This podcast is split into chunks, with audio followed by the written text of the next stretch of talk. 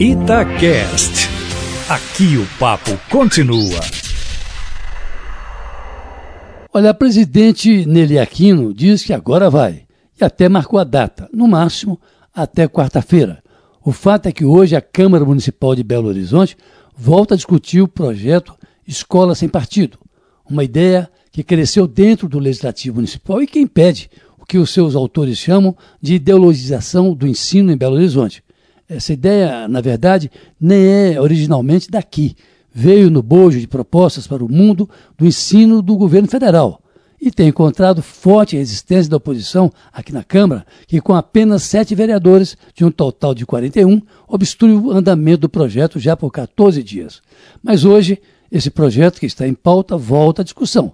Na semana passada, Durante a tramitação dele lá, houve troca de empurrões entre vereadores, o vereador Gilson Reis chegou a ir ao chão, houve pancadaria na galeria, cadeiras foram quebradas, o que teria obrigado a presidente Nelly a fechá-la ao acesso do público, o que, por sua vez, isolou os populares dos vereadores, de forma que a ordem é votar o projeto, que tem a assinatura de 31 vereadores, no máximo até quarta-feira.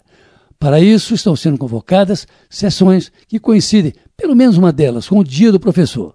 Talvez o melhor dia para aprovação do plenário, sem ironia, claro, que será comemorado na terça-feira, o que coincidiria também com o prazo dado pela mesa da Câmara para votar o projeto aí até quarta-feira.